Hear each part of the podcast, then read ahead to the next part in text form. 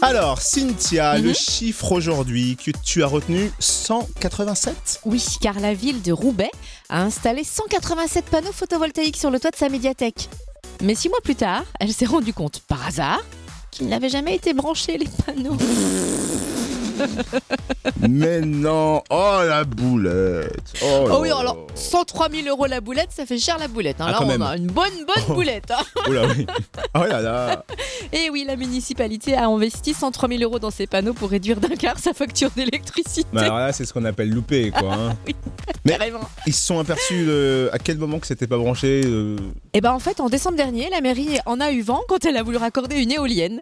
Les techniciens se sont rendus compte que les panneaux photovoltaïques n'avaient jamais été connectés aux installations électriques du bâtiment. C'est le béaba pourtant. bah ouais, mais au départ, l'idée était lumineuse, hein, mais à Ouais. l'arrivée.